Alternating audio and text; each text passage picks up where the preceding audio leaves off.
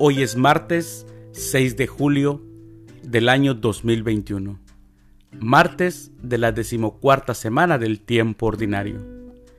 En nuestra Santa Iglesia Católica, el día de hoy celebramos a Santa Nazaria Ignacia March, Virgen, a San Romualdo, Obispo, a San Paladio, Obispo, y a Santa María Goretti, que fue Virgen y Mártir.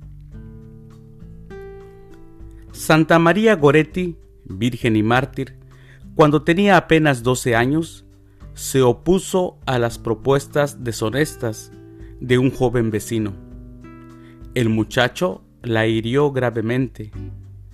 María murió al día siguiente, después de perdonar a su asesino por amor a Jesús. Esto fue en el año 1902. Las lecturas para la Santa Misa del día de hoy son, primer lectura, en adelante te llamarás Israel porque has luchado con Dios y has salido victorioso. Del libro del Génesis capítulo 32, versículos del 22 al 32. El Salmo responsorial del Salmo 16. Señor, escucha nuestra súplica. Aclamación antes del Evangelio.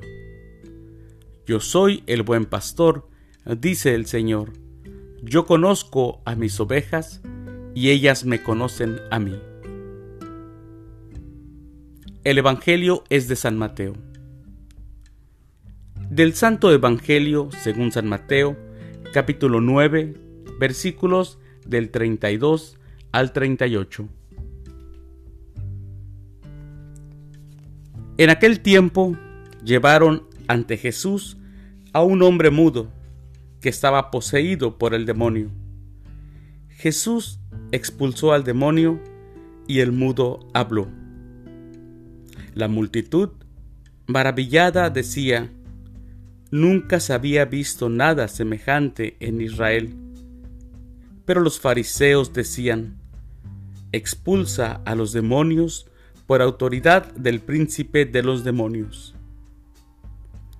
Jesús recorría todas las ciudades y los pueblos, enseñando en las sinagogas, predicando el Evangelio del reino y curando toda enfermedad y dolencia. Al ver a las multitudes, se compadecía de ellas, porque estaban extenuadas y desamparadas como ovejas sin pastor. Entonces dijo a sus discípulos, La cosecha es mucha y los trabajadores pocos. Rueguen, por lo tanto, al dueño de la mies que envíe trabajadores a sus campos. Palabra del Señor. Gloria a ti, Señor Jesús. En el siglo I de la era cristiana, las necesidades de las poblaciones eran apremiantes. Por los evangelios, sabemos que existía una multitud de discapacitados, de pobres y marginados. Jesús, que recorrió la región de Galilea desde su pueblo, Nazaret, hasta Jerusalén, en Judá, quedó impactado de las terribles carencias y de las horrendas formas de tratar a las personas por sus padecimientos y enfermedades, y sabía que solo no podría aliviar y consolar a tanta gente, por lo que eligió a quienes le ayudaran.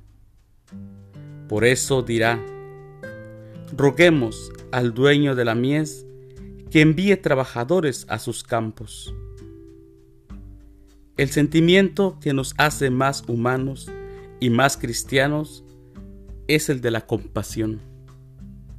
Entre los seres humanos no deberían existir las desigualdades, y mucho menos los prejuicios por sus discapacidades. En lugar de señalar, sería mejor actuar.